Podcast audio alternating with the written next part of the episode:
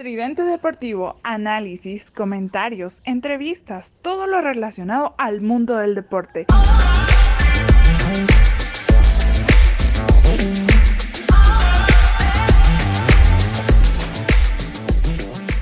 Bienvenidos sean al podcast del día de hoy. Mi nombre es Emanuel Orantes y le damos la bienvenida a Carlos Fernando Cobar. ¿Cómo estás, Carlos?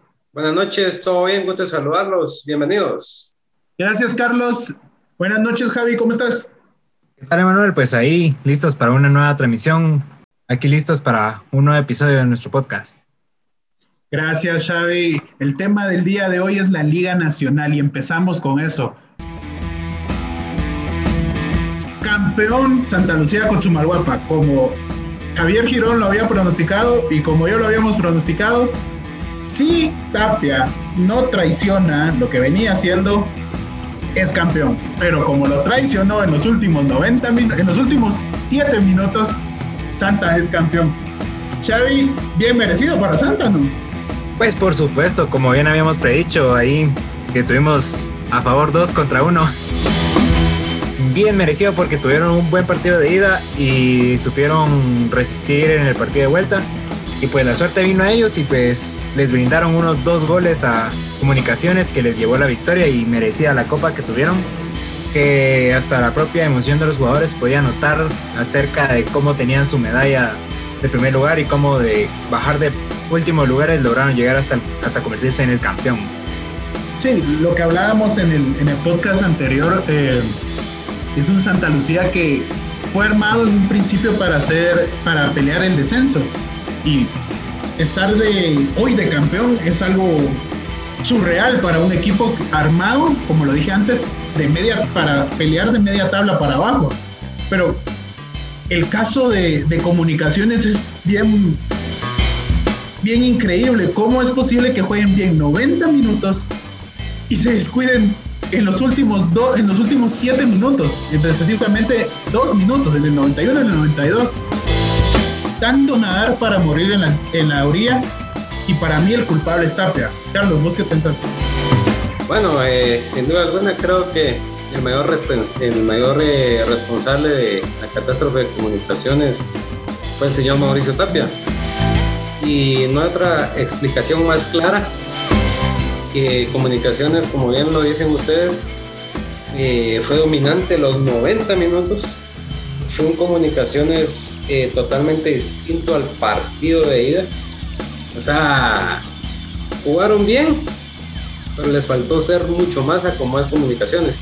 Creo que, eh, como bien lo dices, eh, Tapia volvió a pecar de sus errores de estos dos temporadas hasta la última que fue esta, que yo creo que ahorita sí roda su cabeza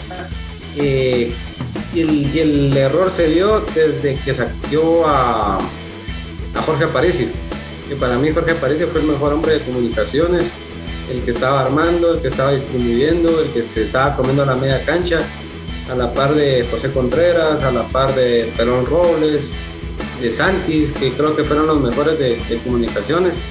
Eh, fue una lesión lamentable de Andrés Descano, pero entró muy bien Lacayo, eh, Rollón que no haya tenido mucha continuidad. O sea, son dos extranjeros que no se les notó mucho en el campeonato, pero eh, Rollón las veces que ha entrado ha sido crucial, o sea, mete gol en la final, metió gol en el clásico.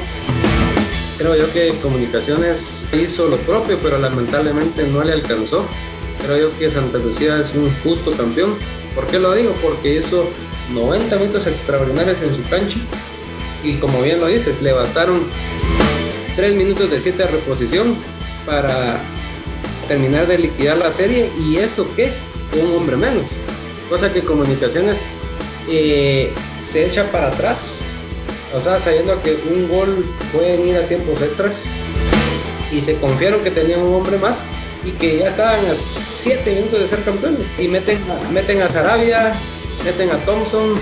Para mí, para mí, el punto clave del, es que fue Tapia el punto clave, porque en el partido de ida, creo que tenemos que empezar ahí para diseccionar este cadáver del, este cadáver del subcampeón comunicaciones. Hay que empezar con ese partido de ida inventando a un jugador que no juega como, como lateral, como lo es Pinto. Un Bananín Grijalva que no había jugado en, recientemente, no tenía continuidad. Y ahí es donde empiezan los errores de Tapia. Ahí se come cuatro, no puede eh, componerlo. Aparte hay que agregar que hay que decir que el, el, para mí el uno de los mejores o el mejor jugador de comunicaciones en esta temporada que había sido Corena, se perdió la final. Creo que ahí se perdió mucho el equilibrio del, medio campo, pero en el partido de vuelta, Comunicaciones tuvo un partidazo. El caso de, de Aparicio se estaba comiendo la cancha de defensa, ataque, de defensa, ataque, y eso ayudó mucho a que, por ejemplo, jugadores como eh, Robinson se viera bien porque tenía atrás, siempre que, cometía un error, estaba Aparicio ahí para, para solucionarlo, o por lo menos estorbar y hacerle tiempo que viniera Robinson a, tapar su, posición. Javier, el caso de, Tapia traicionándose o, y sobrepensando, calentando de más el, el procesador y trabándose cuando tenía que hacer bien las cosas o cuando había hecho bien las cosas, fue definitivamente el factor eh, determinante en esta serie. ¿Crees que Tapia se tiene que ir? Yo, yo, sé, yo sé que muchos dicen que se tiene que ir ya, pero Xavi, así concretamente, Tapia fuera ya. Sí, yo, soy de las personas que consideran que Tapia debería estar fuera, porque si te das cuenta en el partido de la final, él estaba tan confiado con los goles que había marcado que en un momento, en un paso en falso, lograron, em, lograron empatar el global y por querer defender al equipo, empezó a crear estrategias alocadas que los llevó al desempate y a la derrota en la final. Entonces, sí, yo considero que ya el tiempo de Tapia se ha, expirado y hay que poner más, más atención en el directivo técnico para, para que Comunicaciones vuelva a ser el, el de antes, porque sí, de tanto tiempo que lleva, ha hecho tantas malas estrategias que ahorita ya Concretamente deberíamos de considerar que sí, Tapia debería estar fuera. Sí, eh, bueno, lo que hablaba, para mí los cambios, porque yo no sé, yo me acuerdo del Mundial del 2014, Cuauhtémoc Blanco dijo que a él lo que le cabía mal del Piojo Herrera es que hacía cambios no por estrategia, sino por cábala. Que siempre en el minuto 75 sacaba un jugador, sacaba a Oribe Peralta para meter a Chicharito y no lo hacía porque en serio necesitara a Chicharito, sino por, por cábala, simplemente por suerte. Y creo que lo mismo hizo Tapia con Aparicio, con Santis. Bueno, con Royón no tanto, pero con Aparicio y Santis. Saca Aparicio en un momento que Aparicio todavía estaba bien físicamente, yo creo que aguantaba 10 minutos más, hasta el minuto 75, 80 por ahí. Y entrega, poco a poco entrega el medio campo Después saca Santis y ahí entrega toda la banda derecha de comunicación. Toda la banda derecha, porque si se dan cuenta, los dos goles vinieron por esa banda. Inclusive en el último gol veo como el Moyo Contreras baja el medio de la cancha hacia el costado derecho y no llega, porque prácticamente lo dejaron solo, porque Sarabia no tiene marca, Thompson estaba desencanchado y se los comieron. Y al final Nico Samayoa fue el culpable de todo, pero él no tenía la culpa, sinceramente. Eh, Carlos, el factor que influyó prácticamente es que comunicaciones con los cambios de Tapia prácticamente se quedó sin, sin medio campo, solo el Moyo estaba ahí. Sí, sin duda, como, como bien lo dices en tu análisis, en los goles entran cal por esa banda donde estaba Santis y obviamente el eje transversal del medio campo que era Aparicio que estaba ataque, en defensa, cortaba, distribuía. A la hora de sacarlo, en ese diámetro eh, se le hizo eh, fácil a Santa Lucía entrar, donde dejó mal visto a la defensa de comunicaciones, donde, como bien lo dijiste, o sea, Robinson tuvo un buen partido, pero al final también pecó de los mismos errores que él venía haciendo en el campeonato nacional.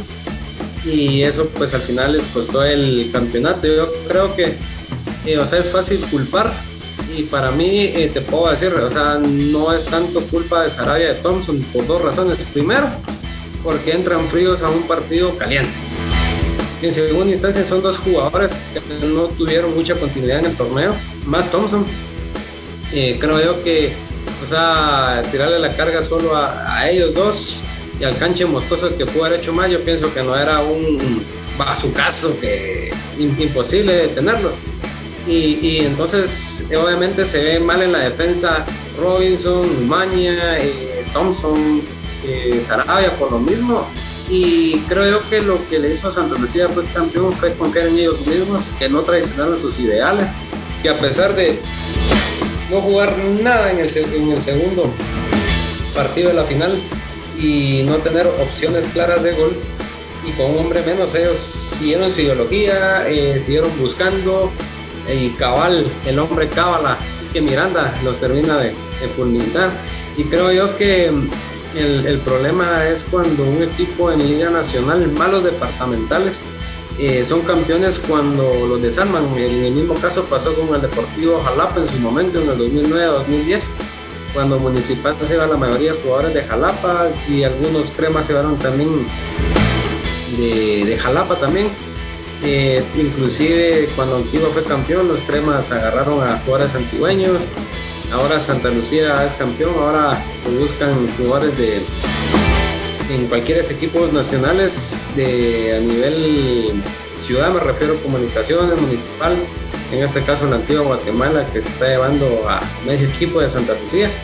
Y creo yo que eso al final eh, pesa porque yo me pongo a pensar, es cierto, llegar a una institución grande como la es Antigua, pero seguir en un club que me dio la oportunidad de conocerme en Liga Nacional, que van a, ver, van a ver vitrinas internacionales, creo yo que, o sea, si a mí me dicen, yo me quedo. Yo me quedaría porque, o sea, voy a jugar eh, un torneo internacional y es histórico porque es la, la primera participación internacional de Santa Lucía en Conca Champions. Igual pasó en su momento con Deportivo Jalapa, que tuvieron una única participación y lamentablemente no les fue bien. Pero creo que es por lo mismo, porque se desarman las, las piezas fundamentales del esquema de los equipos, ¿verdad? Sí, yo, bueno, solo para terminar con la final, eh, antes, antes de pasar a hablar de eso, yo solo quiero destacar un dato que a mí me dio mucha risa en redes sociales. Fue que cuando Comunicaciones iba ganando 5-0, la gente decía, no, la corrupción en el fútbol, se vendieron, qué asqueroso, los, los directivos, los de Santa Lucía, todos son unos vendidos. Y, lo que me da risa es que caen los dos goles y que, bien muchachos, le echaron ganas. Y, o sea, me da risa porque, me, da risa porque, imagínate, imagínate eso, o sea, que apareció alguien y le dijo, muchachos, los cheques no tienen fondos, metan dos goles. No, hombre, tampoco, o sea, no. o sea, eso a mí me dio mucha risa porque decían, se vendieron, se vendieron. Pero bueno, dejemos esa parte ya, ya analizando lo que nos dejó el, el campeón Santa Lucía, que se desarma. Creo que, bueno, primero Xavi, la antigua Guatemala está prácticamente abarcando a Santa Lucía. Es más, los mismos community managers de, de la página de, de, de, Santa Lucía están subiendo imágenes de Santa Lucía con el logo de Antigua Guatemala le va a funcionar al antiguo Guatemala quedarse con, con prácticamente la columna vertebral de, de, de Antigua Guatemala, de Santa Lucía, perdón. Pues yo considero de que lo que hacen los equipos nacionales es que cuando vienen un campeón, ellos lo que se enfocan es de que dicen, ala, todos los jugadores buenos están en ese equipo, traigámonos a todos. Entonces, yo creo que eso es una, una mala maña del, del, del fútbol guatemalteco porque Siempre pasa eso en todos los campeonatos. Siempre dicen, ganó este, ah, va, consigamos jugadores de este equipo, porque como ganó, entonces nos va a dar la victoria a nosotros el, la próxima temporada. Pasa que no es así, porque no son tampoco el 100% de los jugadores, sino que también del DT, que tiene una buena estrategia y es por eso que hace que el equipo pueda ser campeón. Entonces, más que todo, tienen que enfocarse en de que no solo son los jugadores, sino que también en, la, en el equipo administrativo del, de cada uno. Y bien, como dijiste, de todas las bromas de que se han hecho de que ahora Antigua va a ser el nuevo Santa por llevarse media plantilla, entonces es, es algo gracioso como lo consideraste porque pues ellos piensan de que por llevarse todos los jugadores van a ganar el siguiente el siguiente campeonato, cosa que no va a ser así obviamente. Tal vez sí suban algunos puntos y todo, pero todo va a ser depende del DT, qué, qué estrategia tenga para la siguiente temporada. Sí, ahí creo que está, creo que está el punto. En el, director técnico y su estrategia. En, el, director y en el subdirector. porque hay que decir que también el trabajo de Dwight Pesarosi se vio. ¿Crees, Carlos, que tanto Mario Acevedo como Dwight Pesarosi puedan volver a armar un equipo? No que sea campeón, porque sí lo veo muy difícil porque se dice que no tienen tanto dinero como para armar un plantel a, la altura de pelear por el campeonato, pero sí se puede dar. Pero por lo menos para llegar a, a octavos de final de la, de la Conca Champions. Eh, pues mira, yo pensaría que sí. Eh, ¿Por qué razón? Porque se vio demostrado en la final de que juegan eh, los jugadores que realmente quieren jugar y destacar y no los nombres. Porque te puedo decir en cuánto está valorada la planilla de comunicaciones y en cuánto está valorada la planilla de Santa Lucía. Y es cierto que ahorita se les va la mayor parte de la estructura del equipo de Santa Lucía. El, realmente los hizo campeón, pero creo yo que con buenos refuerzos y más que todo con las ideologías que tengan eh, Dwight y Acevedo, creo yo que podrán llegar a buenas instancias en Copa y también en, Liga Nacional, defendiendo el campeonato y por ahí luchando por el, campeonato, viendo ahí que también ahora en la Liga Nacional, pues los equipos, según los rumores, se están armando bien, ¿verdad? O sea, en el caso de Xelajú, que quieren a Juan Barrera, a Javier Irazú, Javier Irazú que tuvo paso en comunicaciones, eh, Barrera en comunicaciones en municipal, y creo yo que por ahí, eh, o sea, si la directiva de Santa Lucía respeta los ideales de, de y Acevedo, creo yo que sí llegarán lejos, porque por lo menos creo que de los eh, jugadores que se mencionaban, iban para afuera, por ejemplo, Tales se queda, Tales se queda, no aceptó la oferta municipal, eh, Rafinha tampoco aceptó la oferta municipal, se, escucha ahí que Comunicaciones lo quiere, pero realmente no veo ya a Rafinha en Comunicaciones, porque hay muchos en esa posición y no creo yo que quieran invertir más en un, medio campo, si ellos lo que buscan es en defensas y, parte de, delantera, ¿verdad? Pero siento que Santa Lucía está para grandes cosas y que respetan las ideologías a Dwight y a Acevedo, que realmente son grandes estrategas. Y más cuando hay un buen camerino y se apoya el uno al otro, se ve reflejado grandes resultados.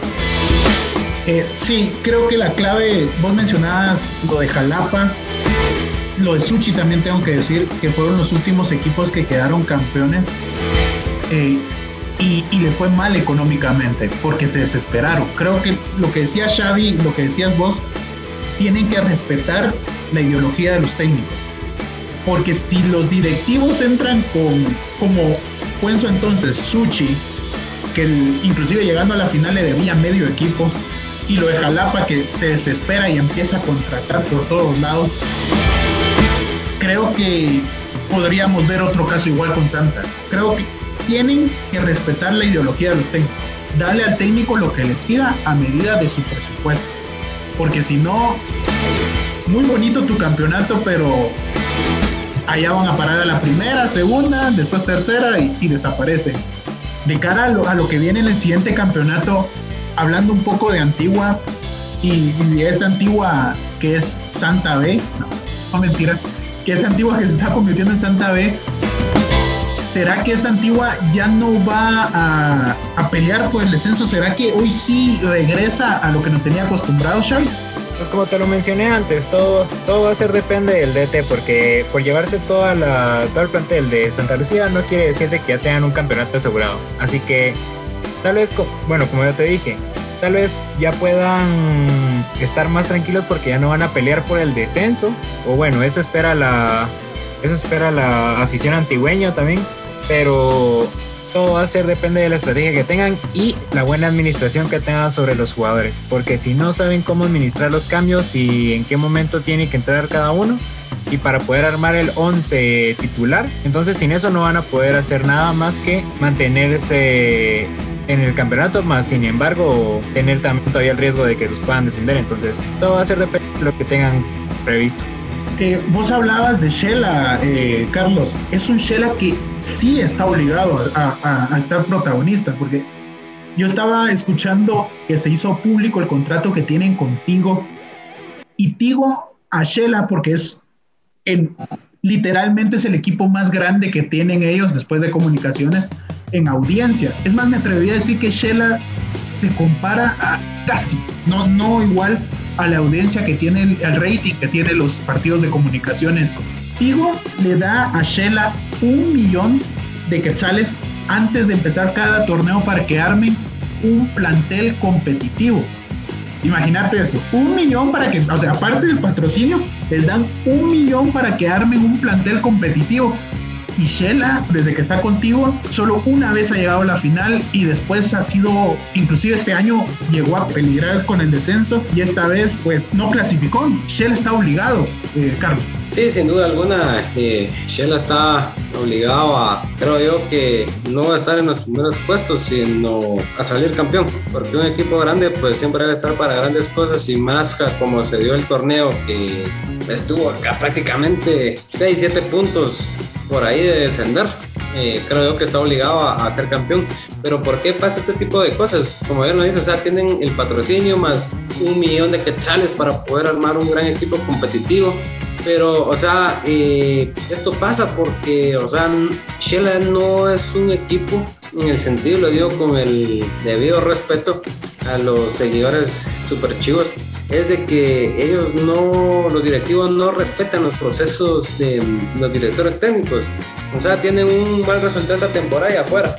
Y sacan cuatro o cinco jugadores y vuelven a contratar.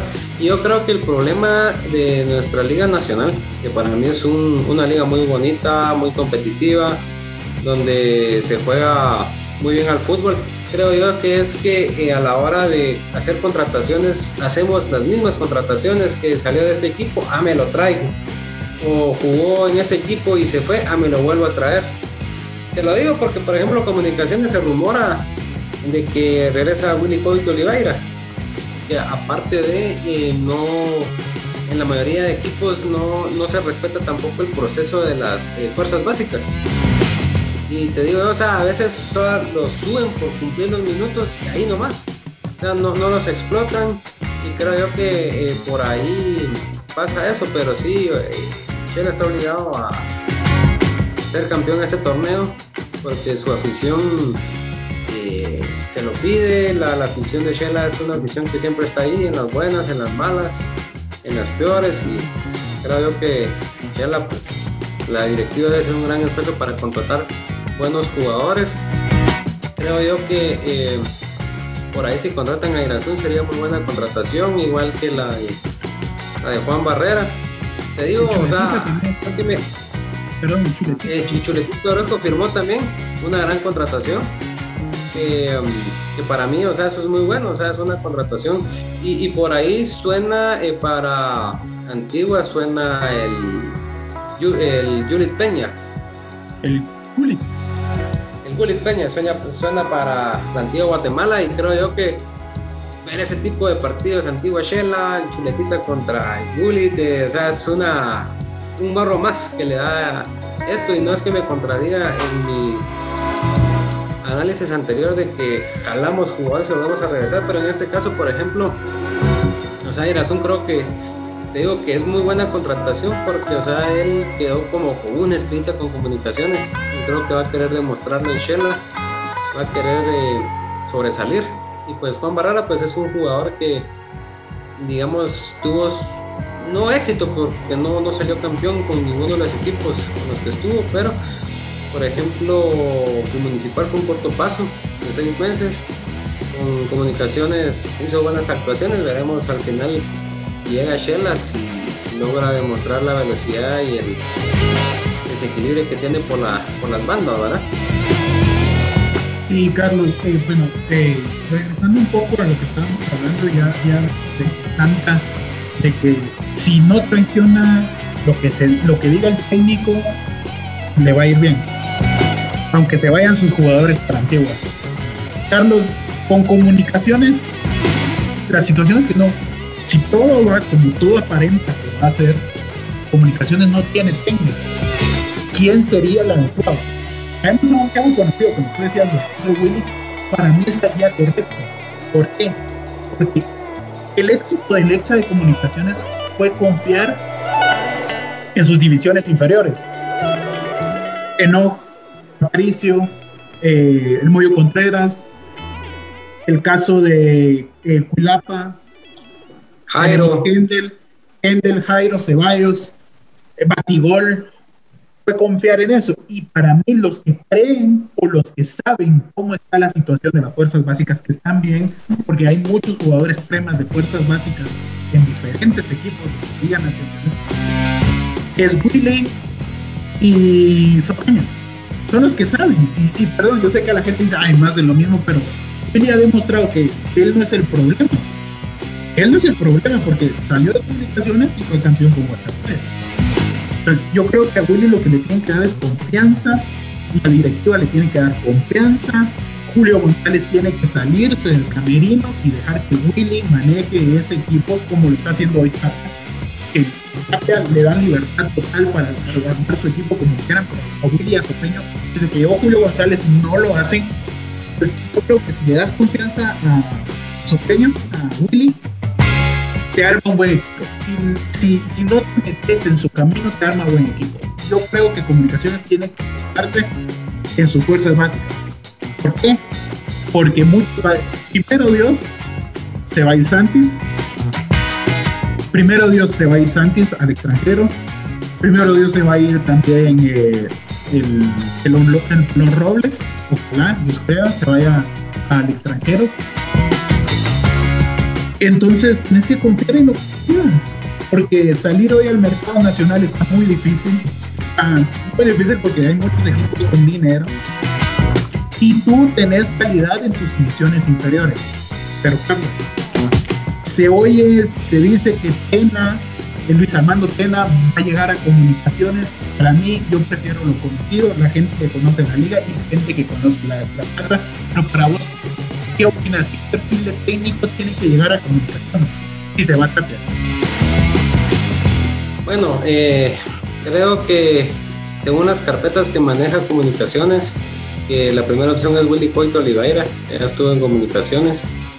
En, en la parte del, del EXA, eh, también se rumora de Reynoso que estuvo con la antigua GFC.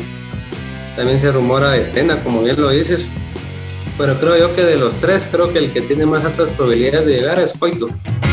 Y creo yo que, o sea, como lo decía yo, que, o sea, aquí en nuestra liga, o sea, alguien que ya estuvo, estuvo en equipo y lo regresamos y todo, es como que volver a caer a lo mismo, como bien lo dices, pero creo yo que comunicaciones, la estrategia que tuvo fue que mandó a Willy Coito a Guastatoya mandó a, Acevedo a Santa Lucía como para capacitarse en algún futuro, traerlos a comunicaciones.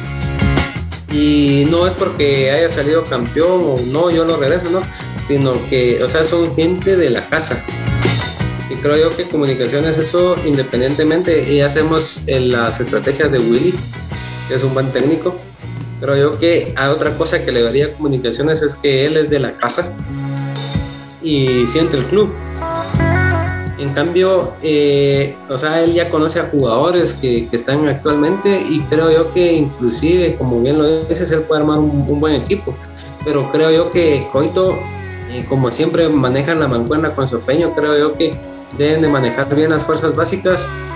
Porque, por ejemplo, después de la era Ceballos, Enoch, Jairo Arriola, Aparicio, que es el más sobreviviente actualmente, eh, de los que jugaron en comunicaciones eh, es el que se mantiene, de ahí los, los demás ya ni, ni, vistos ni oídos por parte del, del, club. Por ejemplo, Ceballos demostró buenas actuaciones en Guastatoya, siendo pilar fundamental para las conquistas de Guastatoya. También cuando jugó en Antigua, cuando jugó en Leones Negros, eh, en Oken Cobán. O sea, si uno se pusiera a pensar, el, por ejemplo, eh, Andy Ruiz, que está en Cobán, es un gran jugador, o sea que no aprovechó comunicaciones. En este caso, por ejemplo, Nelson Iván García, que está en Iztapa. En el mismo caso, eh, eh Leiner García, también, ¿verdad? Que lo trajeron a Cremas B y ya lo meten al último partido de la final, que realmente sigo sin entender porque nunca lo metieron y lo metieron hasta en el final, dándole una gran responsabilidad.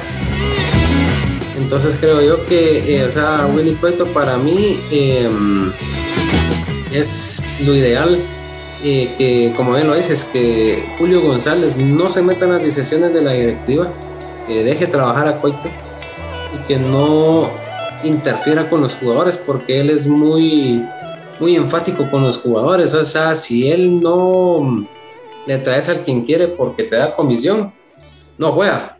Y recordemos que Julio González, pues en su momento cuando estuvo su peño, tuvo roces con, con Moyo, pero o sea, él logró regresar gracias a la amistad que tiene con, con Juancho y por las ganas que tenía Moyo de regresar a su casa y la hacer revancha que tenía en lo personal y para darle tantas alegrías al, al, club de sus amores. Entonces creo yo que Julio González debe dejar trabajar a Coito, a la directiva y confiar más en las cosas básicas. Pero para mí el indicado de los tres es Coito, yo creo que Reynoso está muy lejos y Tena pues no se diga, está mucho más lejos todavía. Sí, Carlos, tenés razón. Eh, en el caso de, de, comunicaciones creo que lo que tiene que eh, poner es a un técnico, como yo lo dije antes, un técnico de la casa y que lo dejen trabajar. Pero de cara a la competición eh, internacional que va a tener los equipos guatemaltecos, van a haber dos departamentales, uno capitalino. Bueno, hablaremos a más detalle en próximos podcasts, pero al día de hoy, Xavi, ¿qué pensás con el actual formato? Que también uno no sabe qué formato puede inventarse la CONCACAF de, de aquí a cuando empiece la próxima temporada. Con el formato que tenemos hoy de la, de la CONCACAF League, ¿quiénes son los que llegan más lejos? Guastatoya, que Guastatoya que va a entrar directamente en octavos de final lo más seguro es que le toque un equipo subcampeón de Honduras, le toque el campeón de la Copa Caribe, por ahí. Eh, Santa Lucía que le va a tocar un equipo segundo lugar de Costa Rica o inclusive campeón como el Real Estelí y a Comunicaciones que sí le va a tocar, le puede tocar el Saprisa, le puede tocar eh, el FAS que hoy quedó, que acaba de quedar campeón el día de hoy que estamos grabando día domingo. FAS que queda campeón. ¿Quién, a, a, a, dónde llegan estos tres equipos en la CONCACAF League al día de hoy como lo estamos viendo? ¿sabes?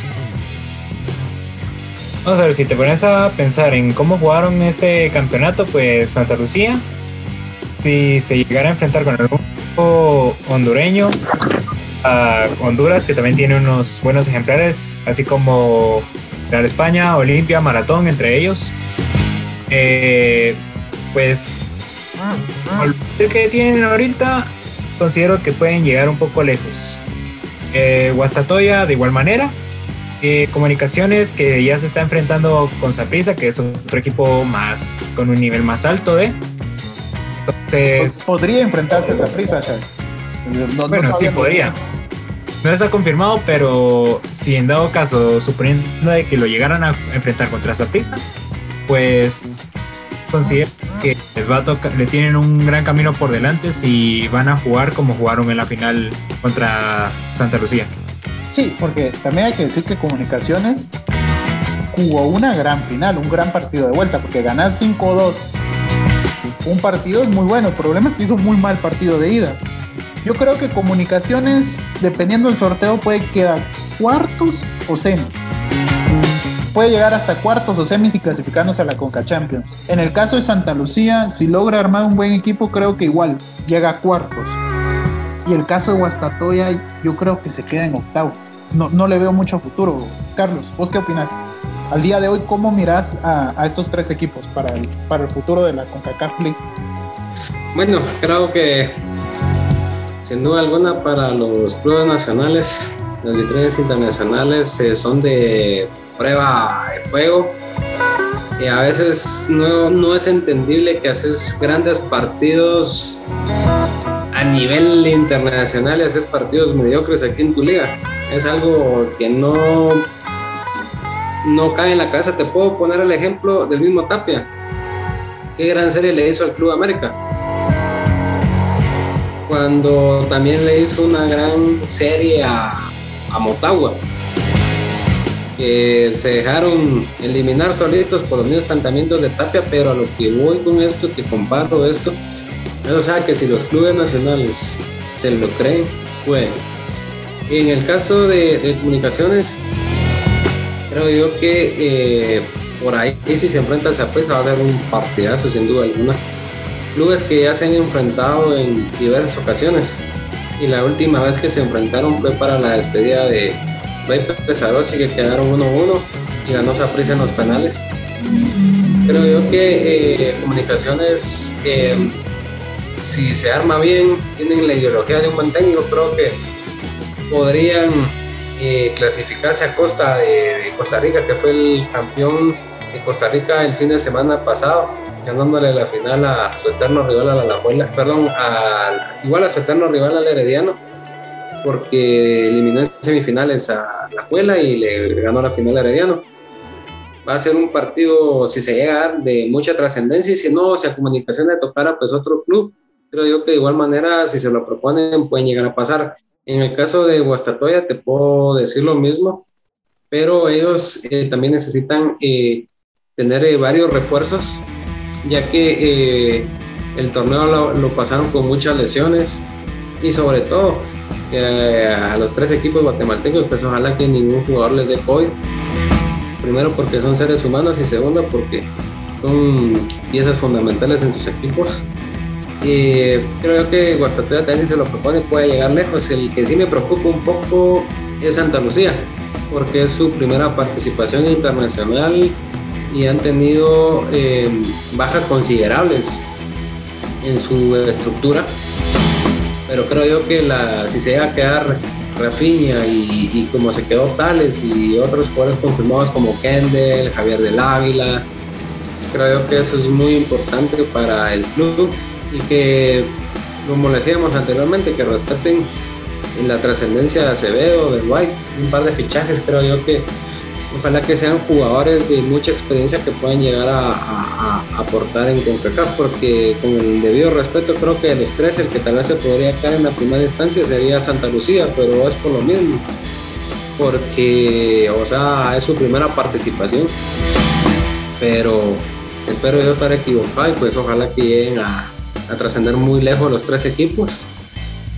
Y realmente este formato está para que lo ganen equipos de la, de la región, menos el guatemalteco.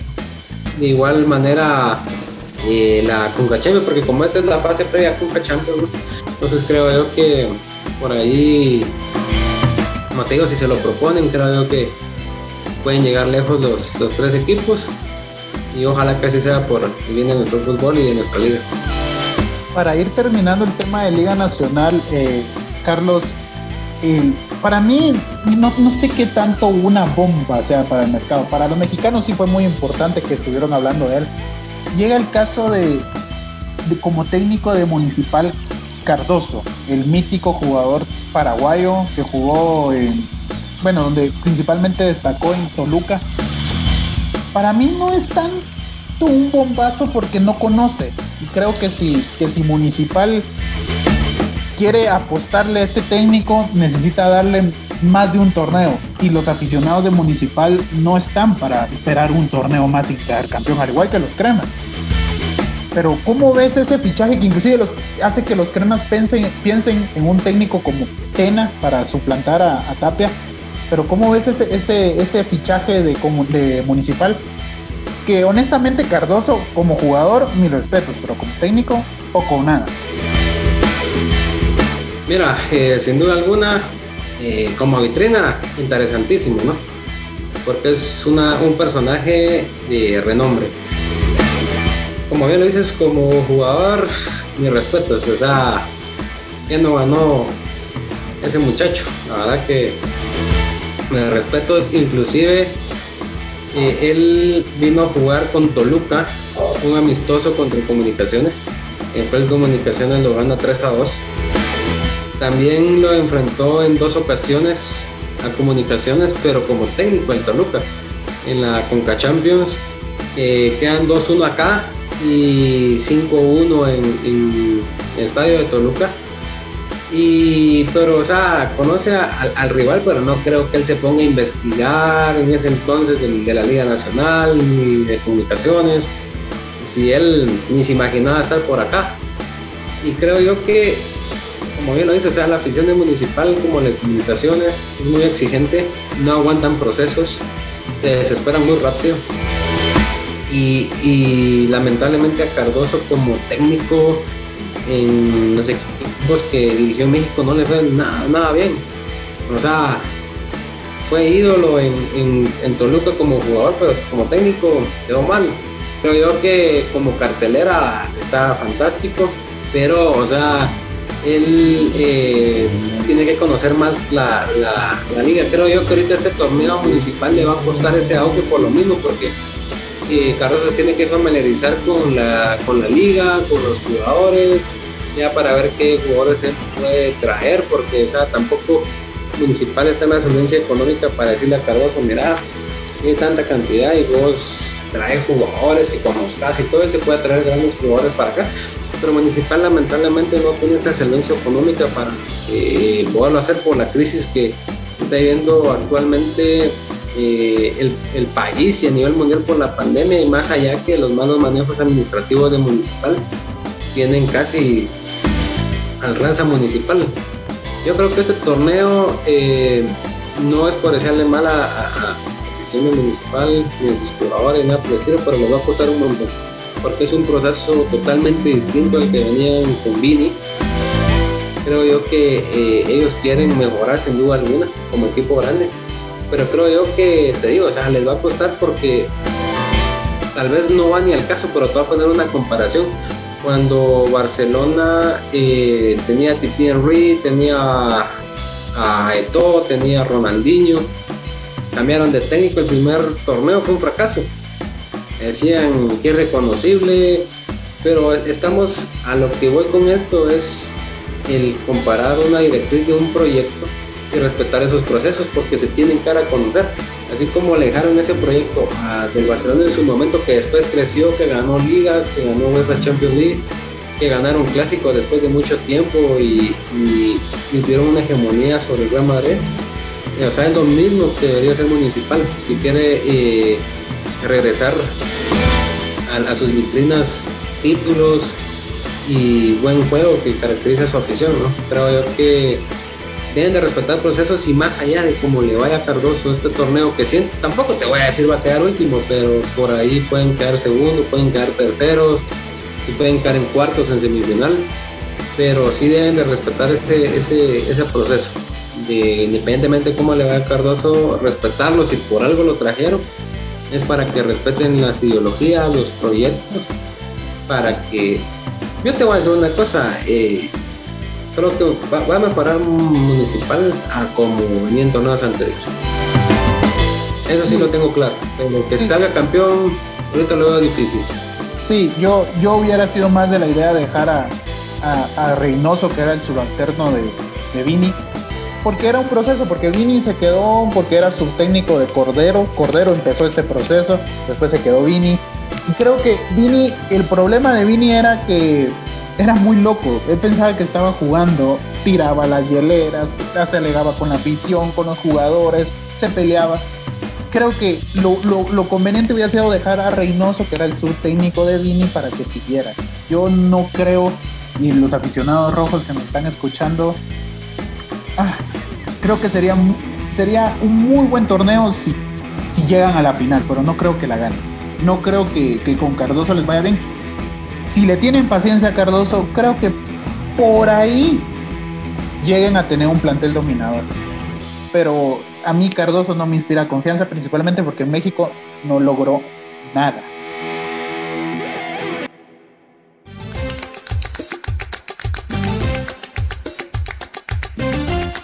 Bueno, ya para ir terminando este el presente podcast, Xavi, ya vinieron los legionarios a, Guatemala, Matan Pelec ya está aquí presente, Gerardo Gordillo, y lo que más ilusiona a muchos guatemaltecos es el caso de Rubio Rubín. ¿Cómo ves estas incorporaciones, teniendo en cuenta que Rubio Rubín y Kobe Pérez, que también se incluyó, no van a jugar el, este día viernes contra San Vicente porque todavía su papelería no está lista? ¿Qué opinas de estos legionarios, Xavi? Ya para ir terminando. Bueno, como vos mencionaste, se han venido los legionarios a Guatemala, pues como no se va a ver todavía aún el debut contra San Vicente, como lo mencionaste, entonces considero que cada uno tiene en suspenso la perspectiva que, tenemos acerca de ellos. Pues yo considero que sí van a, van a tener un gran papel jugando con la selección nacional, entonces eh, todo, todo va a ser, depende de cómo los veamos en el partido y, poco a poco iremos viendo quiénes, quiénes se acoplaron en el primer partido jugado y quiénes no. Entonces, a ver qué nos traen, qué, sorpresa nos traen. Gracias, Xavi. Carlos, eh, debuta Matan Peleg, que está súper emocionado por debutar, el, que está súper emocionado por debutar en selección nacional. Rubio Rubín dio unas declaraciones muy, muy, muy curiosas hoy. Hoy vino más diplomático, dijo que su sueño era, es jugar en la selección. Bueno, palabras más, palabras menos. Y que le ilusiona ser como el pescadito Ruiz. ¿Qué opinión te merece eso? Después de que había dado a entender que todavía no se había decidido si iba a jugar con Guatemala. Bueno, creo yo que sin duda alguna eh, quiso tapar lo que había pasado, sin duda alguna, con estas declaraciones, porque fue todo lo contrario a Pelej. Él desde una primera instancia dijo, estoy feliz, emocionó llegar a Guatemala, quiero llegar a Guatemala. Inclusive le trajo un chocolatito y unos chetos a cada uno de sus compañeros, que fue un detalle muy, muy humilde, muy bonito, que realmente eh, eso es muy clave en una selección. El sentirse primero identificado, número uno. O número dos, tener unión con tus compañeros, que sean como una familia, que lamentablemente a veces pasa acá en selección que hay jugadores que se acomodan y que no aprovechan esa oportunidad y que son jugadores de Liga Nacional con mucha experiencia e inclusive eh, los legionarios, valga la redundancia a los que están viniendo, eh, muestren más ímpetu de querer estar ahí, ¿verdad? Te puedo poner en, en, el caso de los jugadores que fueron sancionados cuando estuvieron en una concentración con selección, eh, son tres grandes seres humanos, tres grandes jugadores y espero que en algún determinado momento vuelvan porque se lo merecen y más el caso de Aparicio. Pero volviendo al tema, eh, creo yo que nos tienen una gran expectativa el debut de Martín Peleja y creo yo que lo va a hacer muy bien porque viene con el ímpetu de querer sudar la, camisola guatemalteca y demostrarse ante toda la hinchada guatemalteca. En el caso de, de Rubí, creo que es un gran jugador también y quiso tapar, como lo decía, y con un ojo las declaraciones que había dado. Y qué mejor que compararse que con un ídolo de la selección nacional, como el Pescado Ruiz.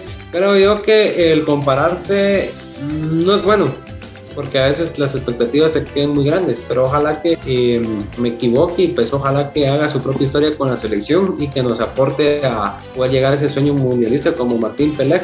Creo yo que eh, realmente yo estoy muy ilusionado porque tenemos una selección muy competitiva y más con este tipo de jugadores que nos están llegando a aportar como Martín Pelej, como Rubio, sabiendo de las bajas de, de Moyo, de las bajas de Chucho, que ojalá se recuperen y pues que también pronto estén acá en selección. Eh, creo yo que eh, el partido el viernes contra San Vicente eh, va a ser muy bonito y sin menospreciar al rival, creo que el partido más difícil va a ser el domingo contra Curazao. Ahí nos jugamos la, la, la clasificación y creo yo que para las eliminatorias mundialistas y para la Copa Oro que se avecina, pues nos cae muy bien ese tipo de jugadores que vengan a aportar a la selección y que quieran destacar y ganarse un puesto y, llevar, y llevarnos a este sueño, que lo llevamos clavado desde hace varios años, al igual que la incorporación de Gordillo nos va a ayudar mucho. Así que, Dios primero, el viernes estamos contentos y ojalá es un buen debut de los muchachos. Sí, solo el, el caso del partido contra Curazao es el día martes. Tengo, aquí tengo en mi... Y si logramos clasificar, pues ya se viene ese, ese ese enfrentamiento a muerte contra Panamá, ida y vuelta. Bueno, yo creo que va a ser contra Panamá, aunque hoy estaba viendo un periodista panameño que estaba renegando que por qué le ponen un, árbitro guatemalteco, por qué le ponen un árbitro guatemalteco a Panamá en ese partido contra República Dominicana. O sea, los panameños tienen miedo de República Dominicana.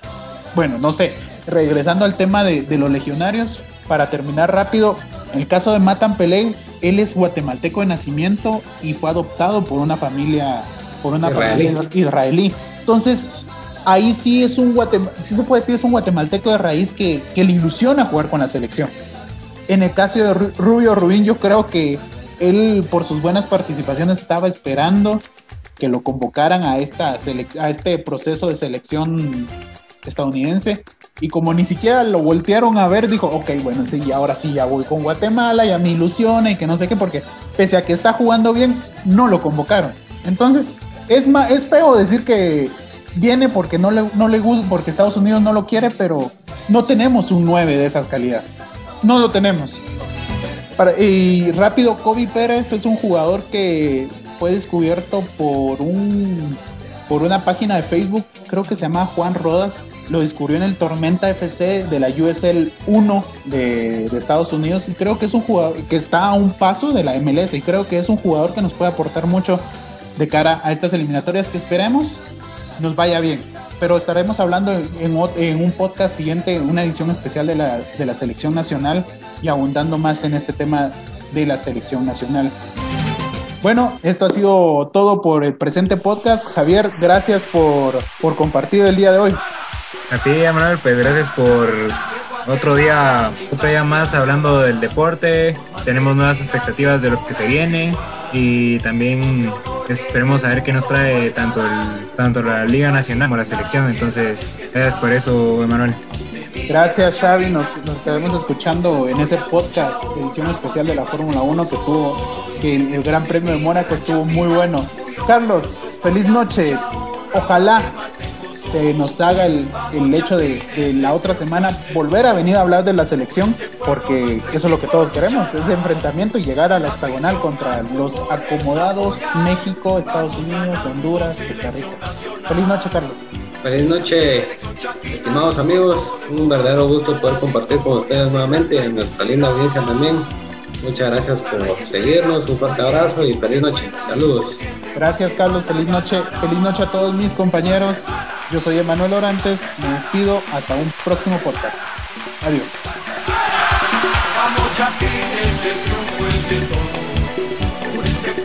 Esto fue un podcast de Tridente Deportivo GT. Escúchanos y suscríbete en Apple Podcasts, Google Podcasts, Vox y Spotify. Síguenos en nuestras redes sociales como YouTube y Facebook como Tridente Deportivo GT.